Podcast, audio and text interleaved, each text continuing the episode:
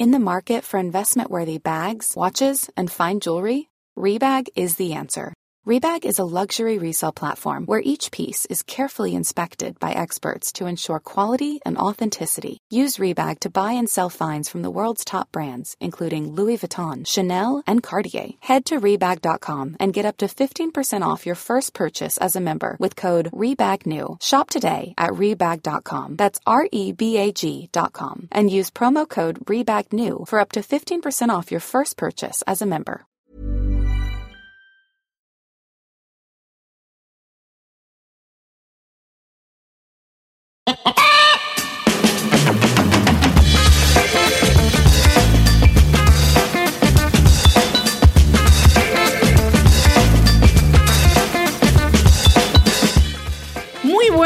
Humano, muy buenas personas que me escuchas una semana más. Yo soy Tamara Pazos, divulgadora científica con formación en biología y neurociencia, y estás escuchando Un humano por persona.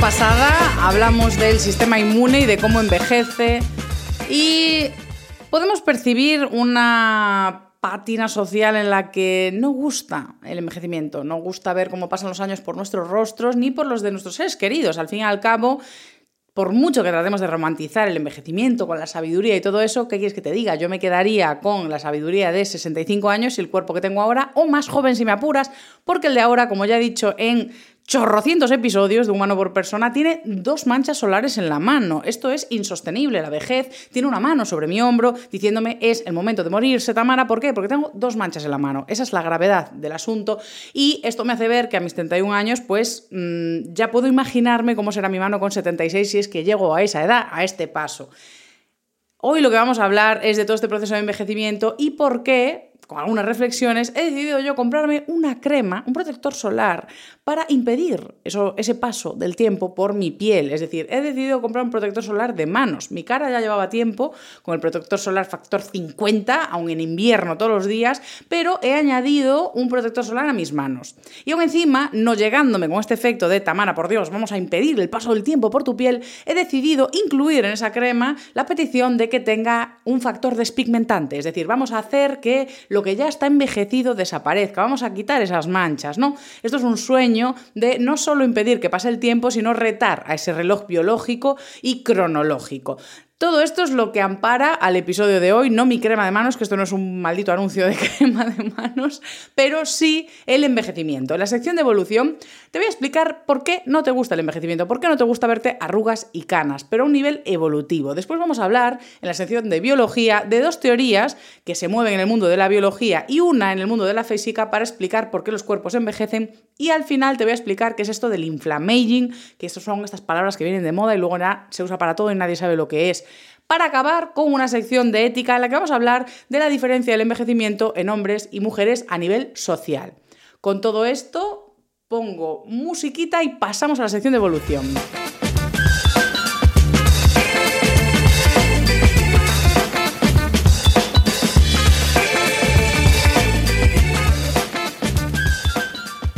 Como me creo una persona poco conflictiva, me siento con impunidad para decir lo que me dé la gana, aunque sea algo desagradable. Y por eso hoy vengo a insistir en que la vejez no gusta, no nos gusta vernos viejos, es una cosa desagradable. No me quiero ver ni arrugas ni canas, entonces me da igual, me da igual que sea una frase impopular. Voy a insistir en ello porque creo que es algo que todos tenemos presente. ¿Por qué no nos gusta ver envejecer a nuestros seres queridos, a nosotros mismos? ¿Por qué? ¿Es que nos recuerda a la muerte acaso? Esto es lo más intuitivo y hay parte de verdad. Es que nuestro ADN es un, un principio egoísta que pretende que vivas hasta siempre los jamases. El ADN quiere sobrevivir y por eso te impulsa, a lo largo de la evolución en distintas especies, impulsa a sus organismos, a los poseedores de ese ADN, a alimentarse, a refugiarse, a protegerse, a desarrollar todo un sistema inmune que proteja ese paquetito de ADN que eres tú y que soy yo. Entonces, el hecho de que aparezcan rasgos en el paquete protector del ADN que implican vejez y que se acerca el momento en el que ese ADN desaparezca de la faz de la Tierra, pues esto a nivel evolutivo, claro que no gusta. No gusta pensar que vamos a dejar de estar nosotros y nuestro grupo, que es lo que nos da apoyo y aceptación y amparo y recursos, bien sea emocionales o eh, materiales. Entonces, el paso del tiempo en general no gusta, pero todos sabemos que hay algo más, algo más que no nos gusta. Pero antes de hablar de lo que no nos gusta en la vejez y por qué no nos ha gustado a lo largo de la evolución, vamos a hablar de lo que sí que nos gusta, no solo a nosotros, sino a la mayoría de los vertebrados. En los animales, en el reino animal, detectamos características físicas de otros que hacen que nos unamos o no a ellos, o que tengamos más o menos em, afiliación con esa, ese otro individuo, ese otro, ese otro ser de nuestra especie. Entonces, esto son características físicas que muchas veces nos van a hablar del estatus que puede tener ese individuo dentro del grupo. ¿Por qué es importante el estatus? Porque si me a uno con individuos que tienen un mayor estatus, van a tener acceso a mejores recursos, mejores refugios, mejores posicionamientos dentro del grupo, menos conflictos, entonces como que te cunde más, ¿no? O sea, a ti te beneficia llevarte con los que están en un estatus más alto y también suele estar vinculado a estatus alto no solo la fortaleza y la salud, sino también la capacidad de reproducirse. Que un individuo pueda reproducirse es un síntoma de salud, es decir, el cuerpo, por lo general, si tienes una enfermedad, una patología o falta de recursos, pues no se va a poner ese despliegue que es la reproducción, va a gastar todas sus energías en el sistema inmune, en protegerte, en defenderte, en curarte, en cicatrizar tejidos. Entonces, podríamos decir que reproducirse es un despliegue energético. Lo vemos también en los humanos, sobre todo en las mujeres, en momentos en los que podemos tener patologías, enfermedades, estreses o eh, desbalances nutricionales, teniendo en cuenta poca ingesta calórica, pues viene la menorrea, es decir, perdemos nuestros ciclos eh, ováricos o se cesan durante un tiempo hasta que se reponga esa situación hormonal pues más favorable a la salud y a la reproducción. Todo esto, aunque parezca mentira, se puede detectar por la vista. Es decir, los animales, cuando nos miramos unos a los otros, los rasgos físicos nos pueden decir, oye, cuán saludable está ese individuo. Puedo mirarte al ADN a través de tu estética, de tu vasija que te recubre.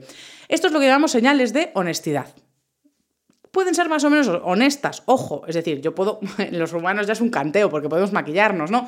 Pero hay individuos que pueden tener una coloración que no se ajusta a su salud, pero en general, si un pato tiene la pigmentación más extrema en sus alas, es que le sobra energía para ponerse todos esos colorines tan bonitos. Entonces, como os digo, dentro de esas preferencias físicas que nos hablan de la salud de un individuo, en los vertebrados, en nuestra evolución, se han ido conservando ciertas preferencias. La más cantosa es la preferencia por la simetría. Esto dirás, Dios mío, Tamara, qué viejo, que sí, que ya tenemos superado lo de las caras simétricas. Lo que pasa es que cuando hablamos de simetría en evolución, la gente se va al extremo de la simetría de la cirugía plástica, o sea, de que tengamos los labios perfectamente simétricos, la nariz, el no sé qué.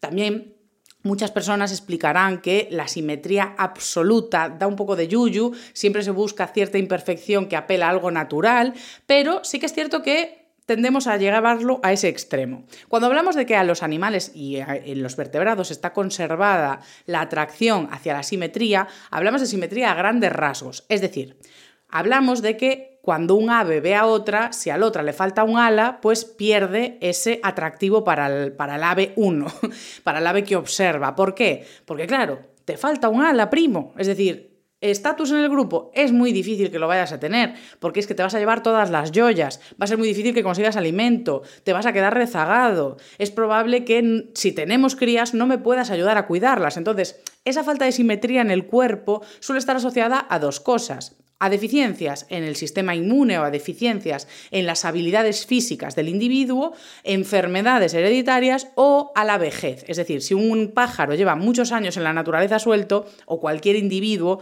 eh, de cualquier especie, es más probable que tenga cicatrices, heridas. Por lo tanto, el hecho de ver asimetrías, marcas en los cuerpos, nos hace pensar que es un individuo que ya está rodado, que ya está ese, ese cuerpo ya ha vivido mucho. Entonces, ¿Qué nos da esa señal? Pues oye, si un individuo está muy lisico, muy simétrico, muy igual y muy entero, pues probablemente sea joven. Y si es joven, tiene más capacidad de tener un buen estatus en el grupo y de reproducirse. Entonces, como que al ADN eso le parece mmm, de booty. Entonces, ahí ya tenemos una primera base de, oye, por qué yo por el ojo puedo preferir una cosa u otra. Pero no nos quedamos solo con la simetría. La piel, por ejemplo, las plumas, eh, es un muy buen indicador de la salud de un individuo. En el caso de los humanos lo vemos muy claro porque cuando digo salud estoy metiendo en el mismo paquete que ausencia de enfermedad y juventud. porque nosotros como que lo interpretamos todo en un mismo paquete, ¿no?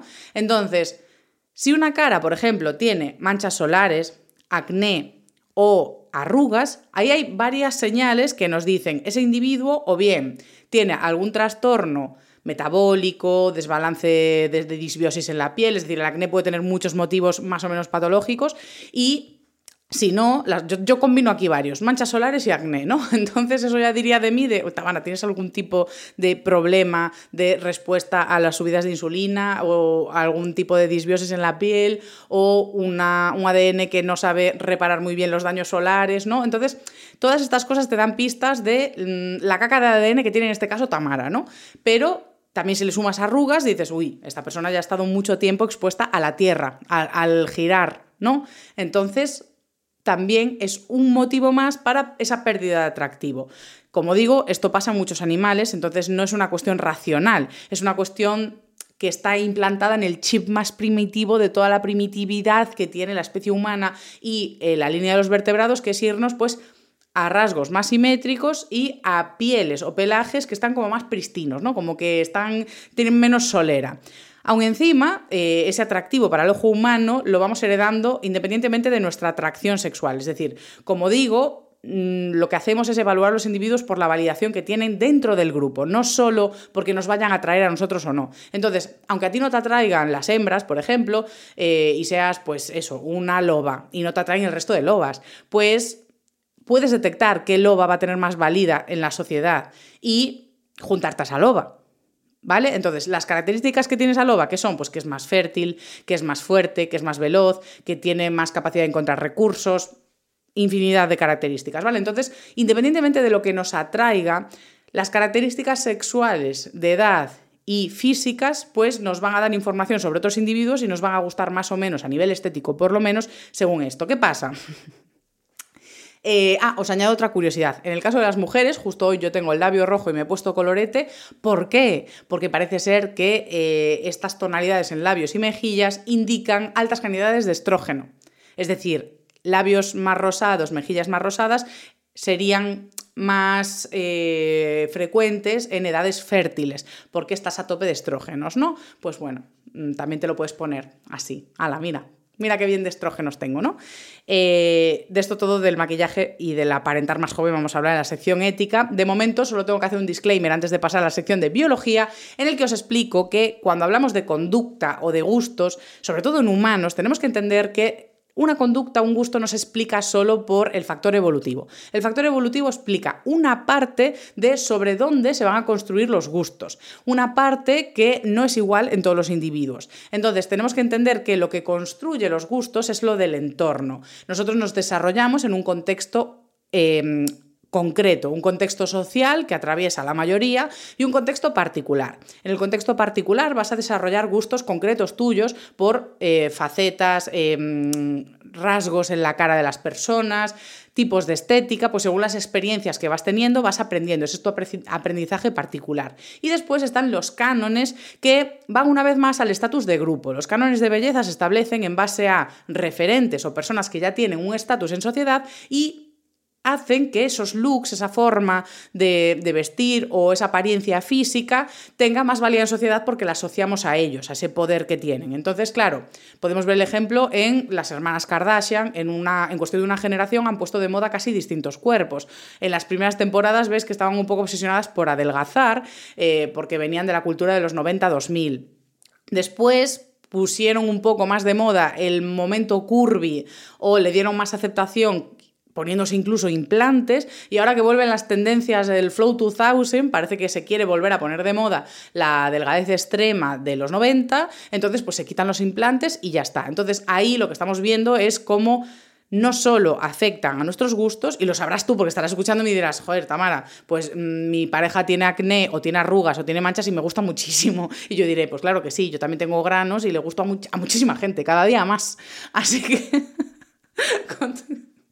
Vamos a pasar con, esa estupidez mía tan, tan, frecuente y habitual a la sección de, de biología y neurociencia, perdón.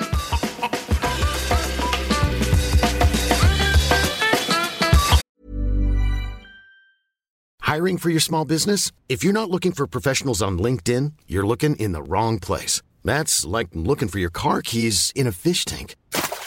LinkedIn helps you hire professionals you can't find anywhere else, even those who aren't actively searching for a new job but might be open to the perfect role. In a given month, over 70% of LinkedIn users don't even visit other leading job sites. So start looking in the right place. With LinkedIn, you can hire professionals like a professional. Post your free job on linkedin.com slash people today. Ready to pop the question? The jewelers at BlueNile.com have got sparkle down to a science with beautiful lab-grown diamonds worthy of your most brilliant moments. Their lab-grown diamonds are independently graded and guaranteed identical to natural diamonds, and they're ready to ship to your door. Go to BlueNile.com and use promo code LISTEN to get $50 off your purchase of $500 or more. That's code LISTEN at BlueNile.com for $50 off. BlueNile.com code LISTEN.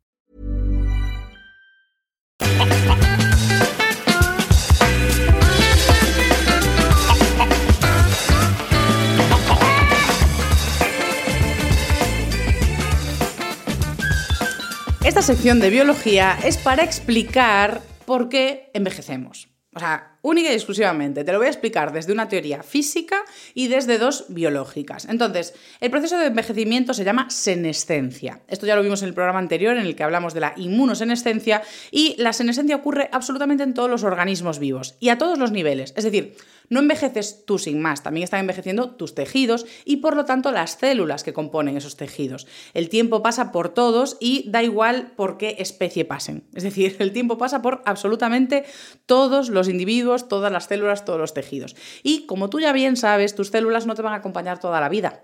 Tú ya sabes, esto es ya conocimiento popular, que las células del cuerpo se van renovando. No siempre trabajan las mismas, pero ocurre algo interesante y es que una célula, aunque tenga una vida muchísimo más corta que tú, pues tonta no es. Ella tiene una función en un tejido, es una célula de un ojo, de un músculo, de, un hueso, de una célula cardíaca, una célula del intestino. Tienen sus funciones muy concretas y tampoco pueden suicidarse y dejar el tejido ahí sin cuidar. Entonces lo que hacen es, al replicarse, le dan las instrucciones de lo que han aprendido en ese tejido y de tu material genético a la nueva célula. Es como, mira, tómame el relevo y yo me suicido. Entonces, mientras todo esto va así y el cuerpo está joven y lozano, pues oye, las células van sobradas y venga a replicarse, venga más células, más células y tómame el relevo exactamente donde lo dejé. Esto es maravilloso, pero con el tiempo, pues el tejido ya va diciendo, mira, yo creo que ya no estamos tan sobrados. Creo que ya no está la fiesta para hacer tanta replicación. Así que lo que vamos a hacer es alargar el periodo de jubilación, ¿vale? Hay crisis y a partir de ahora vas a trabajar hasta que te mueras. Entonces, lo que hacen las células en vez de hacer ese proceso de, oye, ya veo yo que ya no estoy como antes, me voy a retirar, a cobrar mi pensión, a suicidarme, o sea, esto, esto queda horrible así dicho, pero es que de verdad la célula sufre un proceso de apoptosis, que es como pues un proceso de, oye, pues mira, yo misma secreto sustancias para aniquilarme y dejar paso a estas nuevas células. Entonces, dentro de ese proceso, lo que ocurre es que llega un momento con esa senescencia, con ese envejecimiento del tejido, que ocurre lo que llamamos senescencia celular. La propia célula dice, bueno, pues que me dais la jubilación tardía, pues lo que voy a hacer es no me replico y voy a, a quedarme aquí currando como pueda. O sea, yo ya no hago las cosas como antes, ya me olvidé de cómo se hacen ciertas funciones, pero bueno, si queréis que me quede aquí y que no haga ese proceso de apoptosis, pues me quedo en el tejido. ¿Qué pasa? Que el tejido no va a funcionar como antes, porque es que yo no tengo la energía del principio. Y yo lo que solía hacer era replicarme y que otras hagan mi trabajo como yo lo estaba haciendo. Entonces, esa senescencia celular es algo que va a ocurrir sí o sí. Es un sistema celular que está abocado a una senescencia en la que, mira, ya no me replico y voy a hacer lo que pueda hasta que me desintegre. ¿Por qué se desintegra? ¿Por qué se desestabilizan los mecanismos? ¿Por qué los sistemas pierden eficiencia con el paso del tiempo? Esto lo explica una de las leyes por las que nos regimos en esta casa, que es la segunda ley de la termodinámica. En este caso, eh, vamos a hablar de entropía. Y la entropía aquí va a explicar esa, esa mm, teoría de, que viene desde la física de por qué envejecen los tejidos. Tú dirás, mira, Tamana, no pasé yo el bachillerato y las posibles asignaturas obligatorias que haya tenido en mi formación académica sobre física, dejándolo ya en el pasado para que ahora me vengas a tocar las narices tú con la física y la entropía. Yo te diré, vamos a calmarnos porque yo nunca te haría esto de meterte física aquí a traición.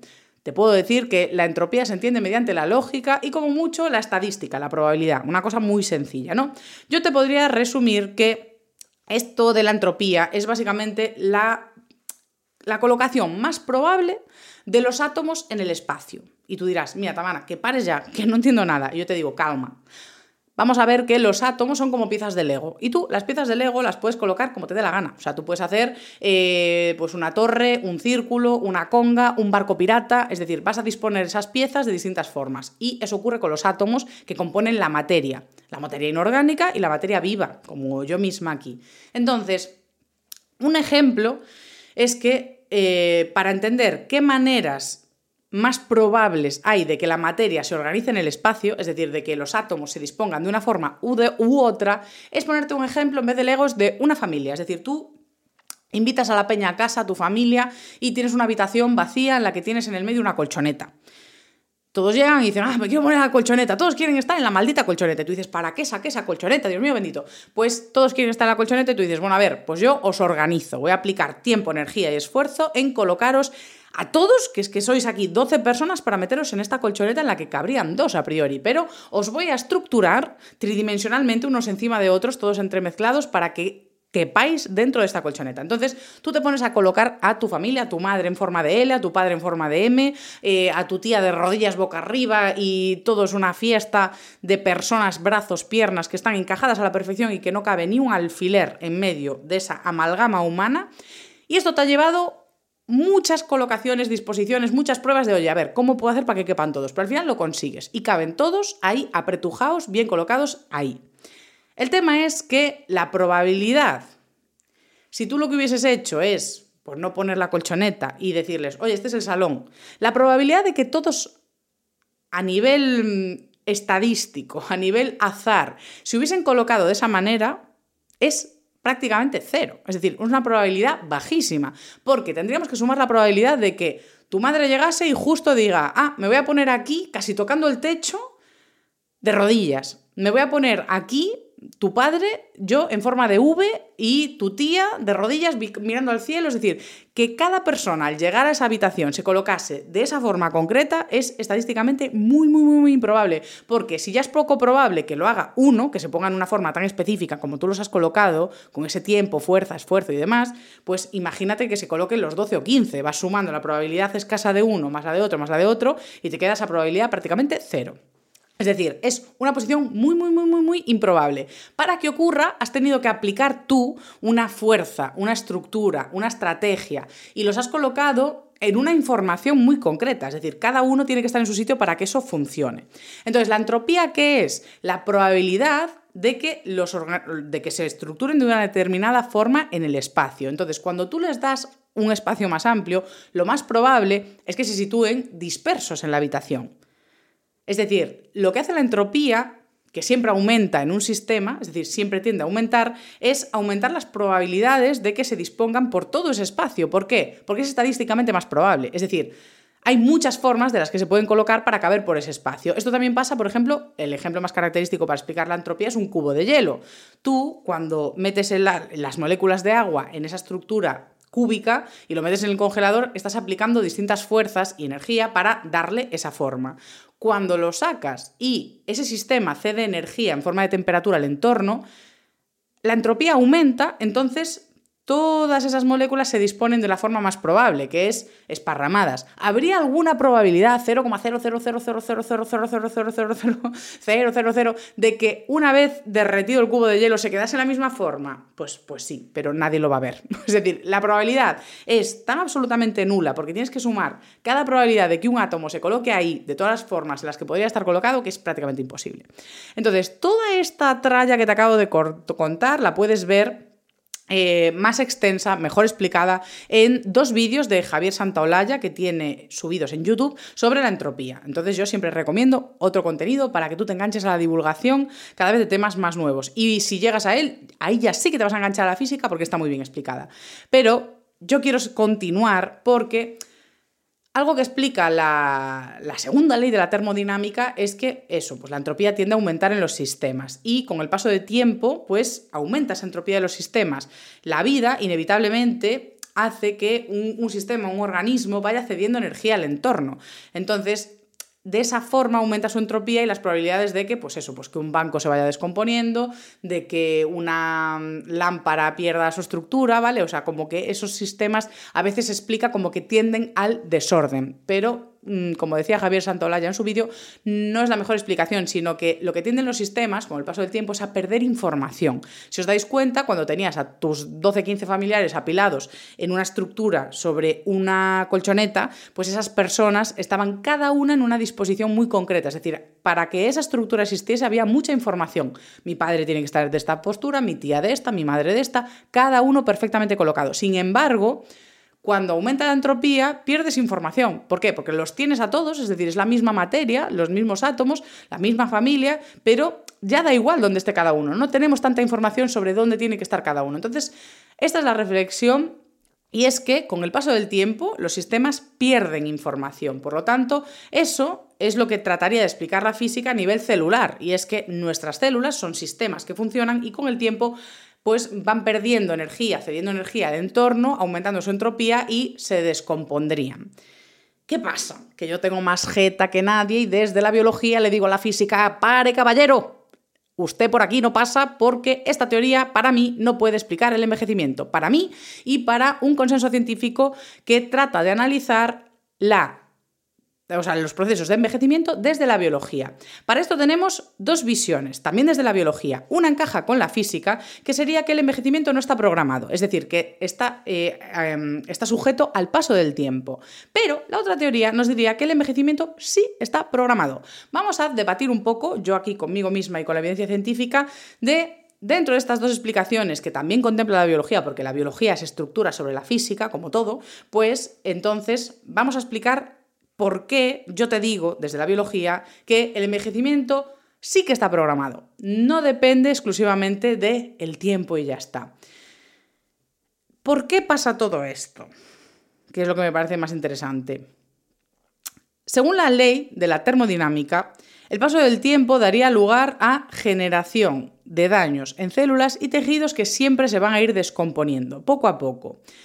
Esto puede explicar el o sea, cómo se descomponen o el paso del tiempo y el envejecimiento de objetos inertes. Si lo quisiésemos aplicar a organismos vivos, fallaríamos aquí. ¿Por qué?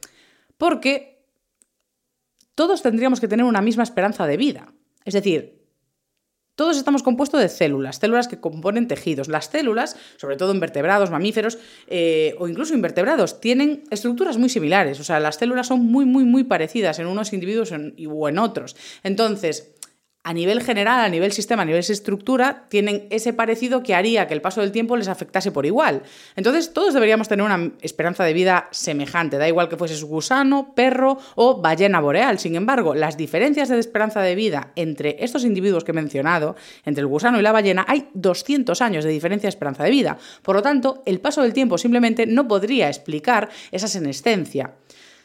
En el reino animal sabemos que hay infinidad, o sea, hay una variabilidad de 10 elevado a 5, es decir, el individuo menos longevo eh, tiene una diferencia de 10 elevado a 5 años con el más longevo. Entonces, no se explica esto así simplemente por esta ley de la termodinámica. Entonces, la evidencia más robusta ya nos dice que aquí mm, no, que la cosa huele más a que la longevidad es un rasgo que está programado en nuestro material genético. El tema es que los animales, los, animales vivos, somos sistemas abiertos a nivel energético, es decir, no somos un sistema cerrado que solo pierde energía, nosotros podemos disminuir nuestra entropía con el entorno. Entonces, claro, eh, si además queremos respaldar esta teoría de que el envejecimiento no está programado, si queremos respaldar esa teoría de la física, de que simplemente por la entropía envejecen los cuerpos, pues es que no podría existir en nuestro ADN ningún gen que condicionase cómo envejecemos. Y ya hemos encontrado más de 40. Por lo tanto, otra parte de la teoría de que el envejecimiento es programado que nos dice directamente que no puede ser no programado. Quiero continuar porque tengo otra peguita. Ella nunca se cae. Eh, es, la, última peguita ya a la teoría más vinculada a la física y a que el envejecimiento no estaría programado. Y es que si no estuviese programado, siempre llevaría al deterioro de los tejidos. Es decir, un individuo a nivel que envejece siempre sería, da igual la especie, pues menos eficiente y por lo tanto menos fértil. Y esto no ocurre. Hay individuos que se mueren en su pico de fertilidad, dependiendo de cada especie. De esto de la fertilidad voy a hablar en eh, la reflexión ética final. Pero ahora, antes de acabar la sección de biología, voy a hablaros de esas teorías que sí que programan tu envejecimiento. ¿Y cómo pasa esto? Pues con los Aging Regulatory Systems, los ARG. ARS, perdón, Aging Regulatory Systems, que en castellano quiere decir sistemas de regulación de envejecimiento. A mí me gusta llamarle los ARGs del envejecimiento, como la revista Cuore. Entonces, estos ARGs del envejecimiento hacen que esté regulado a nivel genético. Hay distintos sistemas que pueden condicionar y por lo tanto podemos decir que está programado. Por un lado tenemos que nuestras mitocondrias, con el paso del tiempo, deciden, eh, bueno, si no lo sabes, las, las mitocondrias son estructuras celulares que respiran por la célula, ¿vale? Se encargan de la respiración celular. Y llega un momento en el que su mecanismo de respiración pues, no es tan eficiente y empiezan a sintetizar unas sustancias que son bastante malísimas para el entorno celular, que son sustancias, bueno, son le llaman ROS y no es el de Friends, son las especies reactivas de oxígeno. Estos son como sustancias oxidantes, sustancias que molestan al resto de, de trabajadores de las células. Entonces, ya para empezar, esto ya no es nada que venga de fuera y le diga a la mitocondria, oye, empieza a funcionar peor. Es que ese sistema con el tiempo deja de funcionar. Tendríamos aquí una pequeña evidencia de entropía. ¡Ay! ¡Ay! Voy a hacer más episodios sobre esto y explicar específicamente por qué las mitocondrias empiezan a hacer esto. Si continuamos, también tenemos otra cuestión celular que dicta, oye, mira, tú hasta aquí, este es tu guion, que son los telómeros. La, la, longitud de los telómeros es no el único, pero uno de los factores determinantes del envejecimiento. Los telómeros son como unos herretes, que, como si fuesen cordones de zapatos que tienen esa protección para que no se desmembre, ¿no? Pues el ADN está protegido por esas estructuras que son telómeros. Entonces, los telómeros tienen una longitud determinada y mm, con el paso del tiempo, cada vez que las células se dividen en dos, se dividen en dos, se van acortando. Entonces, tú cada vez tienes menos cantidad de telómero hasta el punto de que si no hay telómero, no hay replicación de las células y viene la senescencia, claro. Entonces, podríamos decir que ya hay un factor muy determinante en el tiempo que puedes vivir, que es la longitud de esos telómeros, y de hecho hay muchas terapias de rejuvenecimiento o de impedimento de ciertas patologías relacionadas con los telómeros. Así que bueno, yo voy dando datitos, pero no te quedes aquí todavía porque hay más reguladores a nivel celular que están también en el interior de la célula. Dentro del citoplasma, que es como el interior de la célula sin más, pues ahí hay factores que condicionan y regulan cuándo hay que empezar a envejecer. También los hay dentro del núcleo, o sea, pegadito al ADN y a esa oficina en la que el ADN produce proteínas que te ayudan a funcionar y demás, pues ahí ya hay factores que alteran el ADN y después, cuando una vez las proteínas han salido del núcleo, también hay factores que van a interferir, pero los más heavies están dentro del núcleo. Eh, dentro del núcleo lo que puede ocurrir es que haya alteraciones que se consideran epigenéticas. Es decir, tú tienes tu instrucción de ADN, pero lo que está rodeando a los genes puede hacer alteraciones en esa información, como añadir y quitar información que hace que tu ADN ya no sea o no se comporte igual que antes. ¿Qué, qué, son estas alteraciones? Bueno, pues si lees alguna vez, que sepas que se llaman metilaciones, fosforilaciones, ubiquitinaciones, palabras raras que simplemente son como marcas en el ADN. Y la movida es que tú tienes esa célula que se marca de una manera y dices tú, bueno, pero mira, si total se va a morir. Pero amiga, es que lo que hace la célula antes de morirse es hacerse dos células con el mismo, el mismo material genético y las mismas marcas. Es decir, esos cambios epigenéticos podríamos decir que se heredan por la siguiente célula. Entonces te los quedas. O sea, si hay un cambio en tu material genético con esa marca epigenética, pues Contigo te la llevas, para siempre los jamases, unidas hasta siempre jamás. Entonces, todas estas cosas cada vez que empiezan a acumularse estas metilaciones, empieza a haber cada vez más especies reactivas de oxígeno dentro de la célula, son como avisos de senescencia celular, son como avisos de que el tejido está envejeciendo y avisan a otros sistemas de que estás cascando empiezan a decirle, oye cuerpo, ya han pasado muchos años, qué bien lo hemos pasado, ¿eh? ¿Os acordáis de aquellas fiestas, de aquellas resacas? ¿Os acordáis de aquellos hábitos que hemos tenido? ¿Por qué? Porque en el punto en el que sí que pueden influir los hábitos es en este momento que os decía del núcleo. Es decir, dentro del núcleo celular tenemos esas asistencias en la replicación del ADN que pueden hacer metilaciones, esos cambios, esas marquitas en el ADN que hacen que funcione distinto. Entonces, esos cambios están muy sujetos a qué pasa en el ambiente. Es decir, si hay toxinas dentro del citosol, o sea, dentro del interior celular, si hay hormonas más o menos altas, o si hay más especies reactivas de oxígeno de las que tocarían. Es decir, cuando nosotros, mediante nuestros hábitos, mediante las condiciones ambientales, hacemos cambios en el interior corporal, por así decirlo, o lo exponemos a ciertas sustancias, pues el ADN tiene más errores, que esto ya lo explicamos, por ejemplo, en el capítulo del alcohol o en el del tabaco. Tú cuando tienes un mecanismo celular funcionando y aparecen sustancias que no deberían estar ahí a molestar, pues lo que van a hacer es alterar el cotarro y no va para bien. Entonces, ese es el punto en el que si bien el envejecimiento tiene una marca genética y ya tiene cierta programación, que hay genes que van a decir, oye, mira, a partir de este funcionamiento celular, estos años y no sé qué, ya va la cosa hacia abajo, pues con los hábitos podemos acelerarlo o no. Entonces, eso lo hablaremos en futuros episodios, no quiero rayarte. Quiero retomar eh, la promesa de este episodio, que es una breve explicación de qué es eso del inflammaging. O sea, yo ya lo puse como título para llamar la atención porque es una palabra muy de moda y queremos entender un poco qué es esto del inflammaging. Ya vimos en el episodio anterior con Lucía que hay una inmunosenescencia, es decir, el sistema inmune, sobre todo el timo, empieza a decir, mira, el timo que es, un timo, ¿no?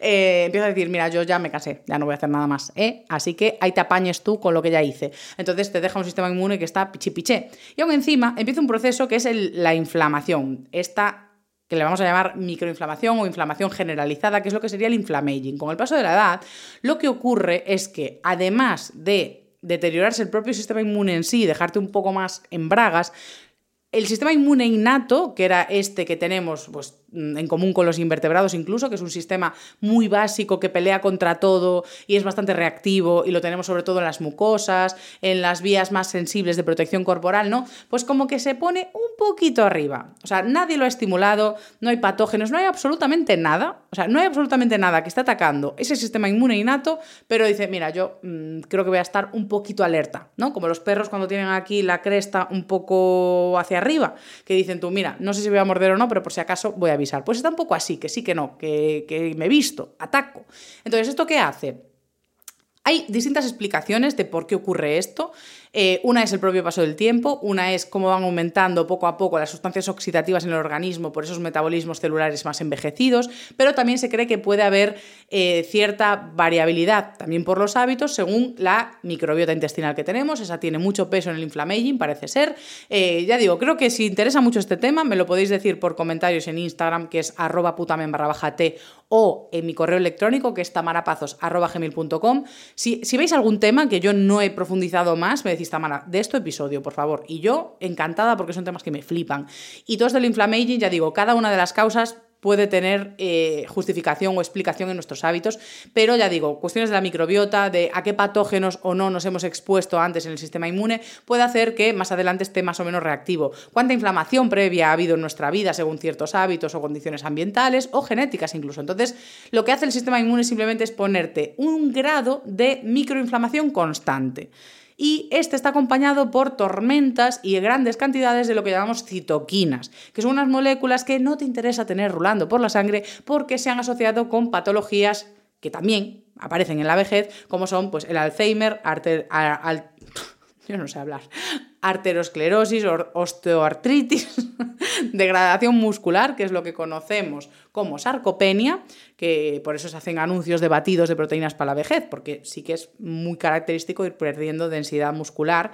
Eh, y es por estas citoquinas que se lo van cargando y el sistema inmune inflamado también se carga músculo. Otro tema del que también tengo dos papers muy interesantes que podríamos hablar de musculatura y envejecimiento. Pero bueno, yo quiero ir según demandas. Y también esas citoquinas, esos errores acumulados en el ADN, esos procesos de reparación enlentecidos por un sistema inmune que ya está un poco torpe, se han vinculado también con la más probabilidades y aparición de tumores y cáncer. Entonces, con todo esto podemos entender que el envejecimiento no supone una enfermedad en sí mismo, pero sí que hay procesos que pueden hacerte más vulnerable a padecer esas enfermedades y mucho de esto tiene que ver con un sistema inmune que ya está, que no puede más y dice, mira, yo ya aquí ya estuve, podemos cortar esto. Con este final de sección tan esperanzador vamos a pasar a la sección final del programa, que es esta sección ética.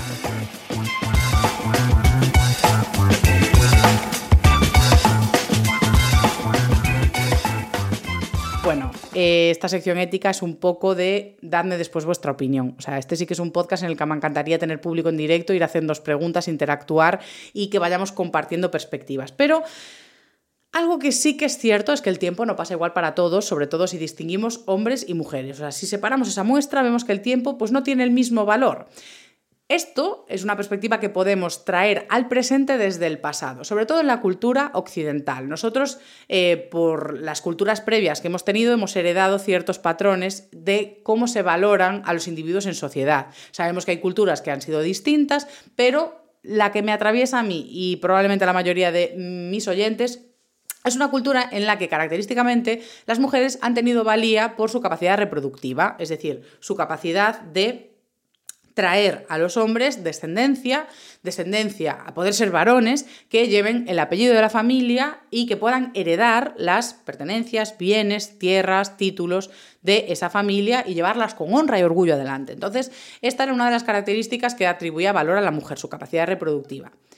Ya sabemos que las mujeres en comparación a los hombres, enseguida perdemos esa capacidad reproductiva y esa fertilidad, por lo tanto, perdería un poco ese atractivo y valor en sociedad.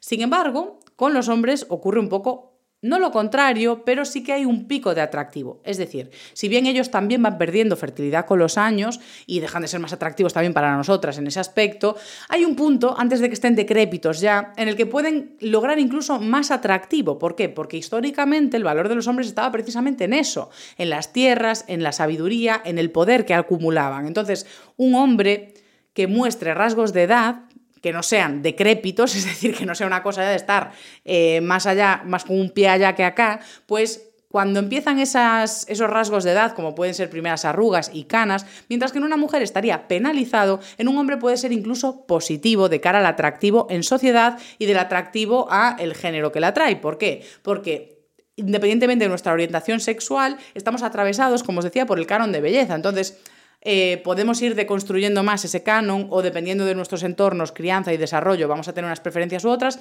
pero en general nos suelen atraer unas mismas características. Entonces, pues un poquito de cana a lo George Clooney, ¿no? El mejor ejemplo de más mítico de siempre, pues ya digo, eh, puede darle incluso un poquito más de valía.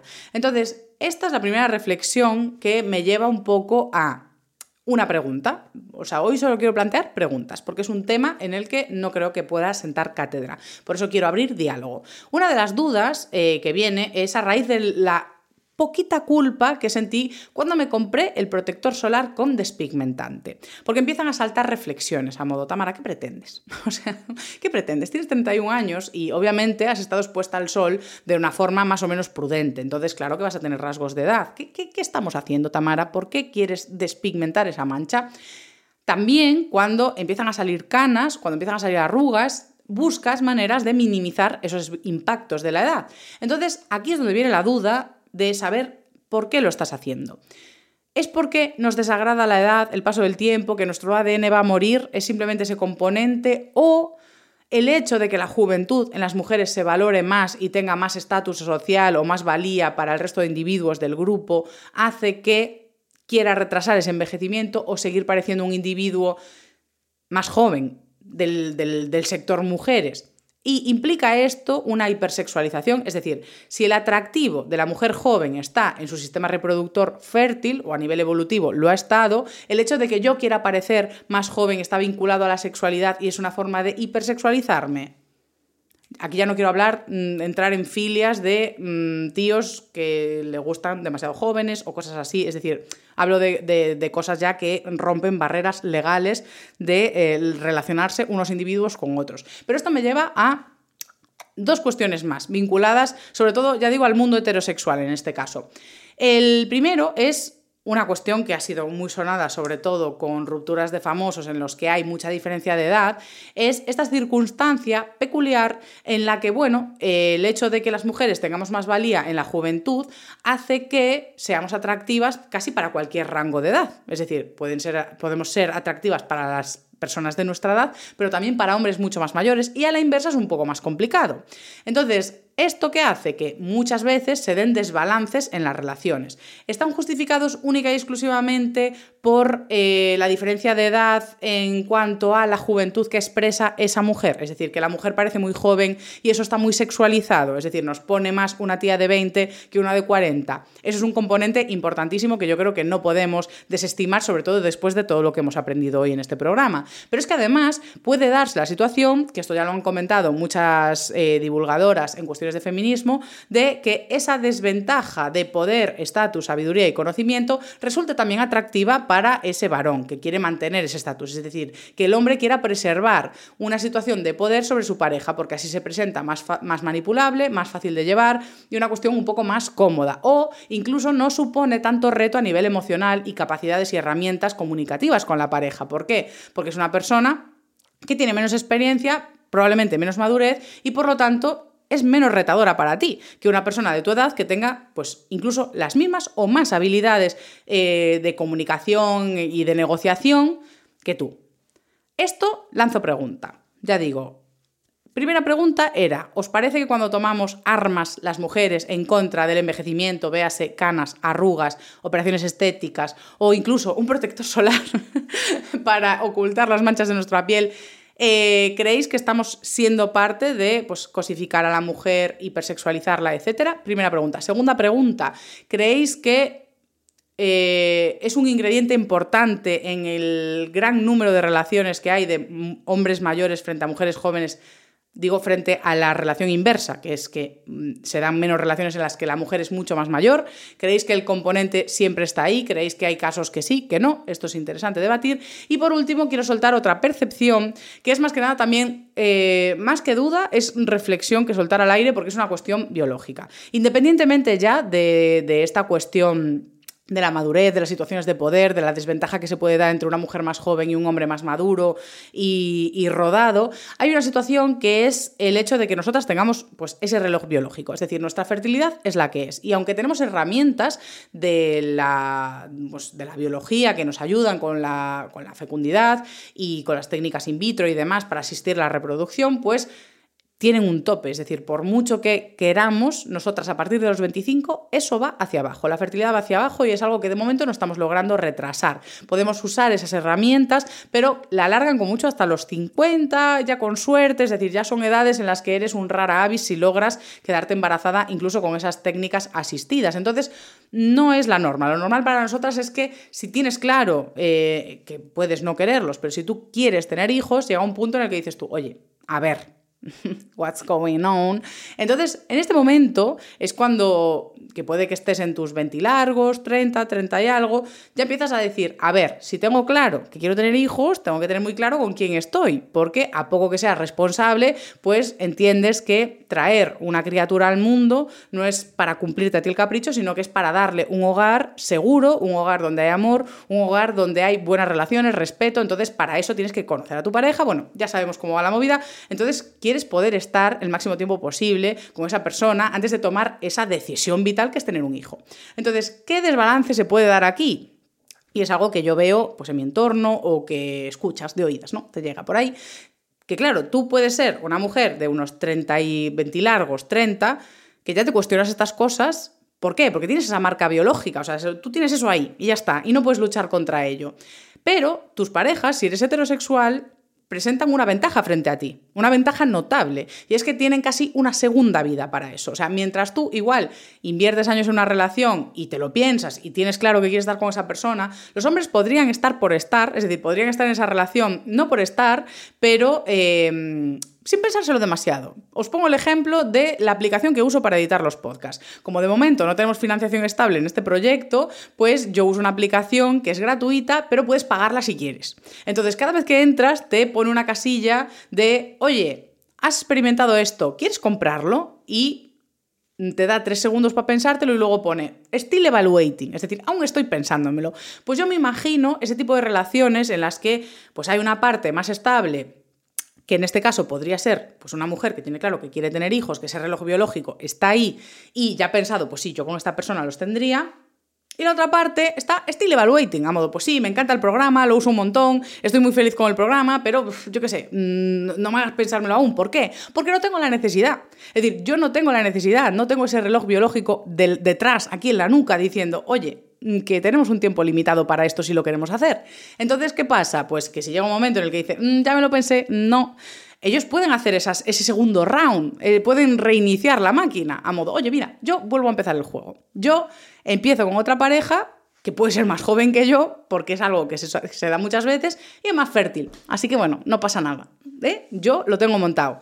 ¿Qué pasa con la otra parte? Pues algo que puede ser no tan agradable para esa parte. Entonces, mi reflexión aquí es, deberíamos adquirir como sociedad esta perspectiva y en el caso de eh, los hombres heterosexuales que tengan parejas de largo recorrido, adquirir un poco esa conciencia de, oye, yo estoy con una persona, eh, tengo que comunicarme abiertamente para saber qué queremos los dos y si estamos alineados, porque esta persona no está en la misma situación que yo. A nivel biológico, ahí sí que tengo que subrayar la diferencia que tenemos entre hombres y mujeres en este caso, que es ese reloj biológico y decisiones vitales tan importantes como es la maternidad o la paternidad. Entonces, aquí yo creo que sí que es necesario hacer una reflexión colectiva, sobre todo apelando pues a esos caballeros de nuestra especie que, oye, que si tenéis parejas de largo recorrido y mm, no sabéis o no si estáis alineados, hay conversaciones que igual es necesario tener para mm, poner un poco de justicia en ese desbalance biológico que tenemos.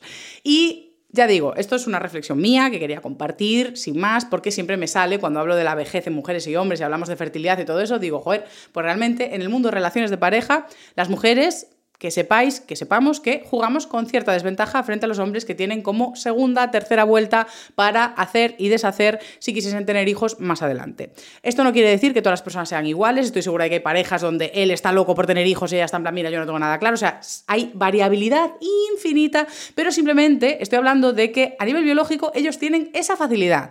Muchos la tienen, habrá otros que no, pero como digo, la reflexión es simplemente esa, tengamos en cuenta que los varones eh, heterosexuales que quieran tener hijos tienen la facilidad de tenerlos durante más tiempo y de no tener que tomarse tan en serio o tener que tomar decisiones tan formales y de compromiso antes. En nuestro caso, pues apremia lo que apremia, por no hablar ya, bueno, esto ya voy a ir cortando, pero me iba a meter en cuestiones de cuestiones laborales, cuestiones de seguridad, de vivienda, precariedad laboral, que cada vez se alarga más cuánto tardamos en tener un trabajo, un piso y una situación estable. Pero bueno, yo dejo otra perspectiva más de por qué se queja la gente de eh, que bajan las tasas de natalidad y digo yo, bueno, pues que si, si cada vez hay relaciones más líquidas y aún encima nos encontramos con ese desbalance en el compromiso, porque los individuos machos de la especie, en este caso, pueden permitirse ser padres cuando quieran y nosotras tenemos un tiempo más acotado, pues bueno, más reflexiones a la ecuación, sin más. Así que con todo esto quiero agradeceros que me escuchéis una semana más y la semana que viene traigo un episodio muy guay que eh, ya lo he contado en redes sociales, es el primer episodio de Humano por Persona que va a estar financiado por una entidad, institución que en este caso es el Ministerio de Justicia. Hay un evento en Gijón que es el Data Forum y voy a asistir a grabar en directo un episodio sobre sesgos, que es el que vais a escuchar la semana que viene. Así que estoy deseando irlo, eh, o sea, ir a grabarlo, veros allí, las entradas son gratuitas, voy a dejar en historias en Instagram que es arroba putamen barra baja t toda la información para que podáis ir gratis si estáis en Gijón. Y si no, el domingo que viene, como siempre, en las redes sociales de Un Humano por Persona vais a tener el episodio gratis en abierto en YouTube, Spotify, Apple Podcast, everywhere. Así que, everywhere, Jesús, Tamara, por favor. y vamos bien, no cierres así el episodio. Eh, un abrazo enorme. Muchísimas gracias por escuchar una semana más Un Humano por Persona.